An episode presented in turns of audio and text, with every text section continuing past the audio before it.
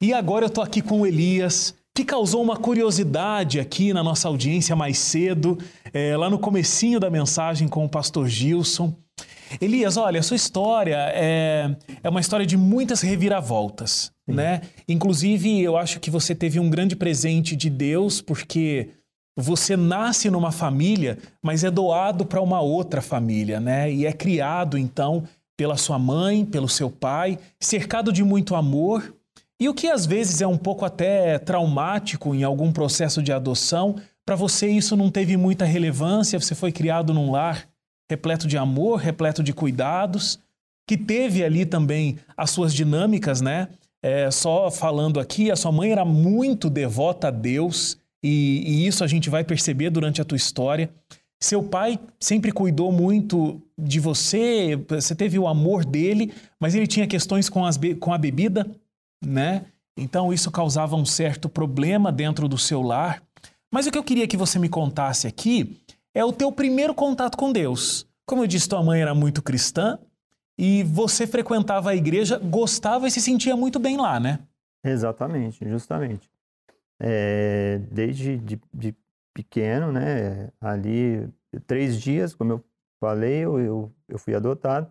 E ali eu fui crescendo, fui crescendo ali ouvindo a, a, palavra de Deus, né? Minha mãe sempre falando, contando historinhas e tudo mais, eu frequentando a igreja, então eu tive um contato muito agradável com Deus, né? Logo cedo, né? Então eu fui apresentado na igreja e a partir dali a gente, né?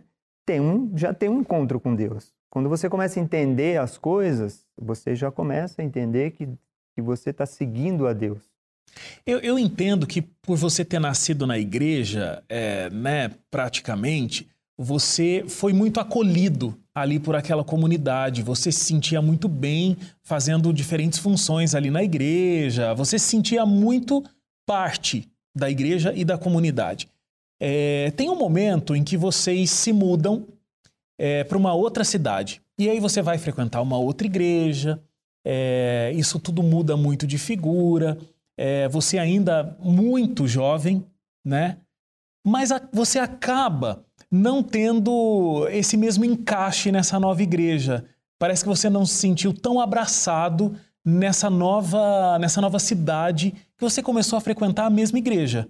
Ali a gente, claro, não fui tão bem acolhido como eu era, né? Ali, na, na, a, o primeiro amor ali daquela igreja, eu era paparicado por todos e tudo mais, né? Então tinha a questão do, da adoção e tudo mais, a minha mãe tinha aquele carinho e tudo mais, e a igreja abraçou, né? Então, quando eu fui para o interior, que eu fui para Presidente Prudente, ali eu tinha a, o contato ali era agradável, era gostoso também, mas era diferente, né? E não era como a, o primeiro amor que eu tive atrás. Então aí eu perdi um pouco, né, disso, né? Então a gente se sente meio deslocado, né?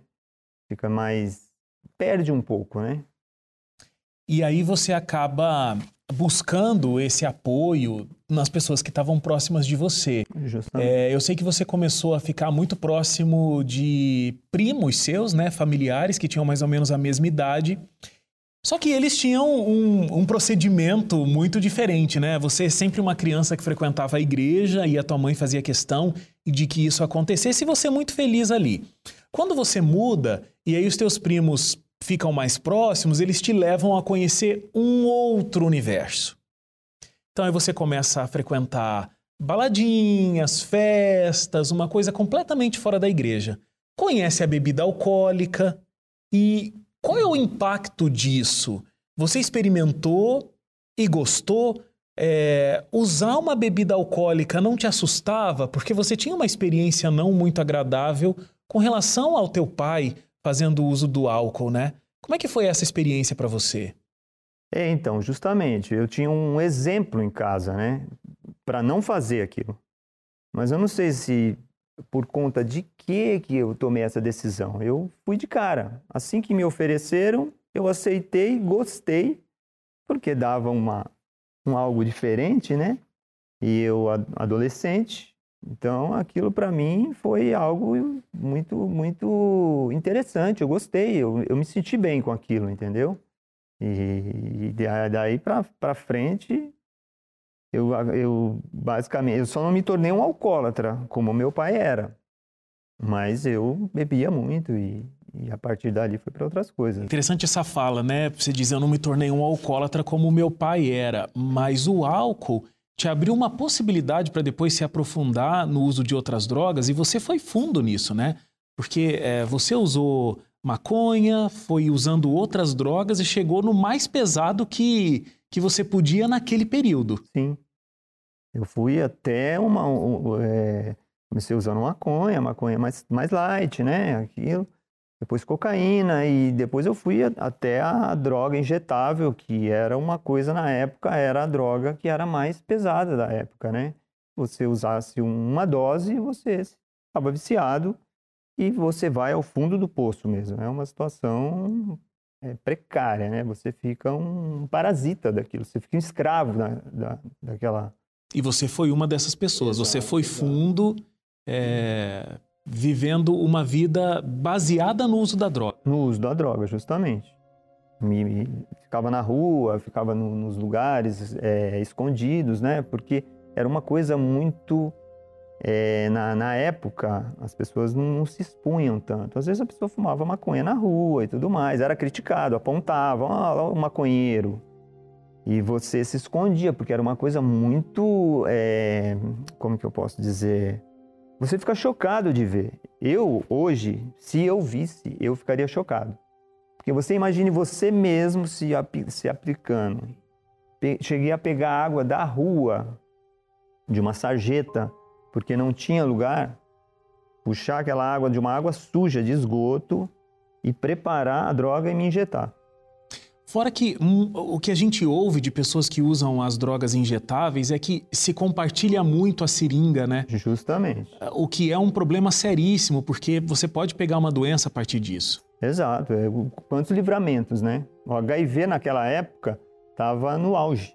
Eu poderia ter contraído HIV, porque eu compartilhei seringas com, com pessoas que tinham acabado de sair da cadeia, com pessoas que eu encontrava na rua. Então eu não sabia do histórico daquelas pessoas. Só que a euforia é tão grande, o momento ali da, daquilo que você quer de qualquer forma, então você não se importa. Então você ia lá, fazia um, jogava uma água ali e compartilhava. Às vezes compartilhava o sangue da outra pessoa ali e, e se injetava. Elias, você falou, né, de que ah, se imaginar nessa situação é muito triste. É, agora, e para sua mãe? Porque eu imagino que ela não se afastou de Deus e ela devia ter uma preocupação muito forte é, com você encarando esse novo universo que você estava descobrindo? Minha mãe, ela, ela chorava e orava. Chorava e orava. E eu, às vezes, ela, eu chegava em casa e três, quatro horas da manhã, minha mãe dava de joelhos, orando. Às vezes eu falava, mãe, levanta daí, para com isso, vai dormir, não se preocupa. Quem sabe um dia isso passa. E ela sempre ali firme, firme. Mas ela, ela não me, ela não, como que eu posso dizer? Ela não me criticava, entendeu? Ela não, foi inteligente ela foi no inteligente. contato. Ela ficava light, ela fazia a parte dela. Orava, claro, dava os conselhos de mãe, sai disso, sai dessa vida, né? Meu pai era um pouco mais agressivo nessa questão, mas ela sempre levando, conduzindo na tranquilidade. Eu não sei o que foi pior na tua vida, esse momento profundo que você teve com as drogas e você conseguiu é, ter forças para sair, ou isso que a gente vai contar agora. Porque, do mesmo jeito que você foi muito profundo no uso das drogas, você virou uma caveira humana vagando, usando drogas injetáveis, como você é, contou no primeiro bloco, você também não foi um criminoso qualquer, você foi fundo nisso. Inclusive, eu sei que você tinha várias frentes, né? Você trabalhou com carro, é, dentro de possíveis criminalidades aí com carro, é, enfim, tramou diferentes formas de conseguir dinheiro. Esse era o seu objetivo? A partir daí, eu queria, na verdade, eu tinha um objetivo de, de sair disso. Eu queria me livrar, eu queria sair desse meio, porque eu consegui me, me livrar das drogas, mas eu queria ter uma, um, uma condição financeira boa. Você queria um pé de meia para viver sua vida tranquila, mas o crime é que te daria Me essa daria. independência financeira. É, eu me afastei, eu parei de estudar, parei de trabalhar, então eu precisava de algo para conseguir isso, para alcançar. E eu vi na criminalidade isso. O que de mais terrível você viveu? O que de mais terrível de repente você fez? Aquela coisa que realmente você gostaria de apagar da sua memória? Bom, eu tive situações. É, eu não cheguei a cometer nenhum assassinato, mas isso vinha para a gente fazer. Tinha um, uma condição de que um, um cabeça lá da, da, do comando lá falava para que a gente, por exemplo, ó, eu quero a cabeça de fulano, eu quero a cabeça de cicrano. E o que que eu falava? Ó, vocês conhecem a minha, a, minha atitude, o meu proceder, e eu não preciso fazer isso. Vocês sabem que eu tenho apetite para fazer e vocês sabem o que eu faço. Então, isso eu não faço. Não, não está dentro do meu coração. Eu não sei se isso já, como eu, eu tive um encontro com Deus, eu achava. É engraçado, né? Porque você achar que o crime é, é normal perante Deus, mas um, um, um, tirar uma vida de uma pessoa você não acha normal. Então eu não achava isso normal. Então, o meu parceiro fazia, de tranquilo, eu vou e faço, não tem problema. Você não faz, eu faço. E isso me chocava, porque ele ia e fazia, e eu assistia, eu via, eu estava próximo. E isso eu, eu realmente quis apagar da minha vida, entendeu? Tirar isso, porque isso é uma coisa muito pesada. Você fala, né, de que talvez é, essa tua, esse teu procedimento ali no crime seja fruto da vida cristã que você tinha. Mas quem era Deus para você nesse período em que você estava afastado da igreja? Você, por exemplo, orava? Você falava com Deus de alguma forma? Eu sempre lembrava de Deus, principalmente nos momentos difíceis, porque eu passei, eu tive tanta situação de morte em todo esse período, muitas situações de morte, de estar à frente da morte, tanto na hora de, de, de, do ato do assalto e tudo mais, eu poderia trocar tiro com a polícia e poderia morrer ali, uma pessoa, uma vítima poderia reagir, enfim. E as pessoas que estavam ao meu redor estavam sempre de olho na, na, criminalidade, um está sempre querendo derrubar o outro. Então, é, quantos livramentos. Agora, que eu tinha um contato com Deus? Não, totalmente. Deus estava. Eu tinha deixado Deus de lado. Eu tinha abandonado. Eu cheguei a ir para um, um, um centro né, de fechar o corpo. Uma coisa totalmente oposta do que nós aprendemos.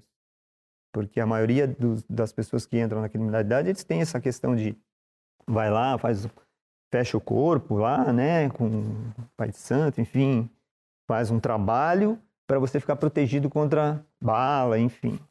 Então, olha, olha a situação. Entendeu? Então Deus foi deixado de lado. Foi esquecido nesse momento. Às vezes, muito raramente, quando minha mãe estava orando, eu lembrava de Deus. Agora, como é para você saber todo esse livramento? Porque não tem como dizer que não foi proteção de Deus tudo isso, né? Tanto das orações da tua mãe, como Deus realmente agindo na tua vida. Porque eu imagino, assim como outras pessoas que vão para a vida do crime e conseguem chegar na sua idade para me contar essa história, é, não são muitas pessoas, porque as pessoas morrem ali. Sim, sim. É, não, não porque. É, talvez num, num, confronto com a polícia, talvez num confronto entre uma, uma facção criminosa diferente. Enfim, é, não são muitas pessoas que conseguem ter uma vida longeva no crime, né? Qual o teu sentimento ao ver essa proteção e esse cuidado de Deus? Nossa, gratidão total. Gratidão total a Deus, porque eu, eu tive livramentos, né? As, toda a, a grande maioria das pessoas que com quem eu tinha conhecimento, com quem eu andava, já não existem mais, já não estão mais aqui. Não sei se elas morreram, se se arrependeram naquele momento, não sei se um dia eu vou encontrá-las. Eu tenho isso, esse é um sentimento que eu tenho, porque eu fiz mal para as pessoas. Eu não matei ninguém, mas eu fiz mal, né? De alguma forma eu, eu causei o mal para as pessoas. E essas pessoas então eu me preocupo com isso, eu tenho esse sentimento. Como será? Será que Deus vai me cobrar isso? Eu sei que eu me arrependi, eu pedi eh, perdão a Deus por tudo que eu fiz, Mas será que não vou ser cobrado por isso? Eu tenho, eu tenho esse receio, eu tenho um medo, assim, né? Só que como a gente entrega, quando a gente se entrega a Deus, né, de coração, e a gente desce as águas batismais, a gente tem a certeza de que tudo foi deixado para trás, né? Então, aí eu, eu me, acabo me aliviando. De vez em quando vem isso, esse pensamento, mas depois eu me alivio. Você teve uma, uma história onde você estava buscando uh, uma condição financeira para ir ter uma vida tranquila e ser feliz. Mas você chega num momento onde você viu a morte passando muito perto de você. É, a gente não tem condição de entrar em todos os detalhes aqui, mas você esteve numa emboscada, né, por conta de um ex-parceiro que não estava permitindo que você de fato deixasse o crime, porque você estava decidido a deixar, e você então foi alvejado com diversos tiros, é, inclusive você conseguiu ser levado ao hospital quando os médicos viram a tua situação. Não existia muita condição de, de que você sobrevivesse. Mas você está aqui hoje vivo me contando essa história. Naquele momento, é, prestes a entrar numa cirurgia, você pediu para Deus de que você sobrevivesse. Quando é que de fato você pensou, não, o que eu preciso não é de dinheiro aqui vindo do crime, o que eu preciso é estar tá perto de Deus? É, tem aquele pensamento, né, que nós voltamos para Deus ou por amor ou pela dor. Eu voltei pela dor, mas naquele momento que, que eu estava sendo anestesiado, que dá para contar até 10, que eles falam, né? Conta até 10, 1, 2, 3, 4. Naquele momento eu consegui pedir a Deus o seguinte: eu não me importo com mais nada. Se eu perder o que eu tenho, não me importo. Se eu ficar. É, porque minha mão estava no estado crítico. Eu falei: se eu perder minha mão, não tem problema se eu perder um, um, um, órgão, mas que eu, que eu esteja vivo, eu não me importo. Eu não me importo com mais nada. Mas me dá uma chance. Porque eu não fiz nada por ti. E eu gostaria de fazer. Eu gostaria de testemunhar, eu gostaria de falar, eu gostaria de pregar, eu gostaria de ser uma pessoa diferente. Realmente, eu, eu, eu, eu quero me encontrar. Eu quero me encontrar com a minha mãe, minha mãe que faleceu há pouco tempo atrás, né? Que tinha sido tinha falecido há pouco tempo atrás, antes de eu ser é, sido alvejado ali pelos tiros. Então eu queria e eu pedi isso a Deus. E Deus me deu, que eu estou aqui, né? Testemunhando. Exatamente. Por quê? Como é emocionalmente? Você era muito feliz e você relata isso com muita alegria, aquele momento de felicidade da, da infância e o começo da tua juventude na igreja. Depois, você teve esse afastamento de Deus. Como você era emocionalmente nesse período? E como é hoje ter voltado e estar tá ao lado de Deus? Hoje, eu vivo uma vida totalmente diferente. Eu acho que como da infância, ou melhor. Porque na infância eu ainda tinha algumas limitações, né? De poder pregar, de falar, de falar para as pessoas, de, de testemunhar. Não tinha, né? Eu não tinha o que falar. Hoje não, hoje eu tenho o que falar. Então eu sou muito grato a Deus por todas as coisas. Eu sou muito feliz. Eu tenho as minhas limitações. É, eu sou uma pessoa como todas as outras. É, eu tenho as minhas dificuldades, tenho minhas falhas. Eu levanto todo dia e caio todos os dias. Todos os dias eu levanto e caio. Mas o que, que eu faço? Eu busco a Deus, porque Ele me dá o conforto, Ele me dá eu deito no travesseiro e eu consigo dormir, coisa que eu não conseguia. Não conseguia ficar de, de costas para as pessoas na rua porque eu tinha medo. Hoje não, hoje eu tenho isso. Eu, eu, eu entro em qualquer lugar, eu vou para qualquer lugar, porque eu tenho a certeza de que Deus está comigo, o Espírito Santo de Deus está comigo. E vivendo essa plenitude de vida hoje, se você pudesse voltar no tempo, jamais você teria jamais escolhido esse caminho. Jamais escolheria esse caminho, jamais, jamais. Eu eu continuaria nos caminhos do Senhor e faria diferente, né? Tentar, quem sabe hoje eu não seria um pastor, né? Que é um ministério maravilhoso, um lindo ministério, né? Não, sei, Deus sabe de tudo, né? Da nossa vida, não somos nós, né? A gente a gente tenta fazer, a gente muda, né? A gente, nós temos o livre arbítrio e a gente fica mudando, né? mudando os caminhos, tentando fazer do nosso jeito e a gente acaba sempre se dando mal. Se nós ouvíssemos a voz de Deus, nós não é, cometeríamos esses erros. Eu fico voltando aqui no passado porque eu acho que a história contribui para quem está ouvindo a gente. Sim, sim. Mas você mesmo disse, né, de que é, você entende que quando entregou a vida a Deus, ele esqueceu de tudo isso e esse é o caminho certo mesmo. É, muito obrigado, porque você é um testemunho vivo. Sim. E você se afastou dos caminhos de Deus e entendeu que precisava voltar e hoje vive uma vida plena ao lado de Deus. Isso dá força na nossa caminhada espiritual também. Sim, sim. Então eu espero que Deus continue te abençoando muito, Elias, Amém, e que amém. o seu crescimento espiritual seja cada dia maior, cada Amém. vez maior. Glória a Deus. Para todos nós, né? Todos nós. Que isso sirva, né? É, para que alguém que ouça, principalmente para a juventude, né? Eu sempre penso assim, a juventude, a juventude nossa é, é muito complexo, né? Satanás ele está destruindo a juventude. E ele consegue, assim, com pequenas coisinhas. A gente começa ali, ó, uma coisinha, um detalhezinho. Comecei com uma bebidinha, um cigarrinho. E olhe, e onde eu fui parar? Pois é. E poderia não ter voltado. Poderia não ter voltado. Como a grande maioria não volta. Eu quero agradecer muito, viu? Obrigado. Obrigado por ter nos presenteado com a sua história Eu hoje. que agradeço.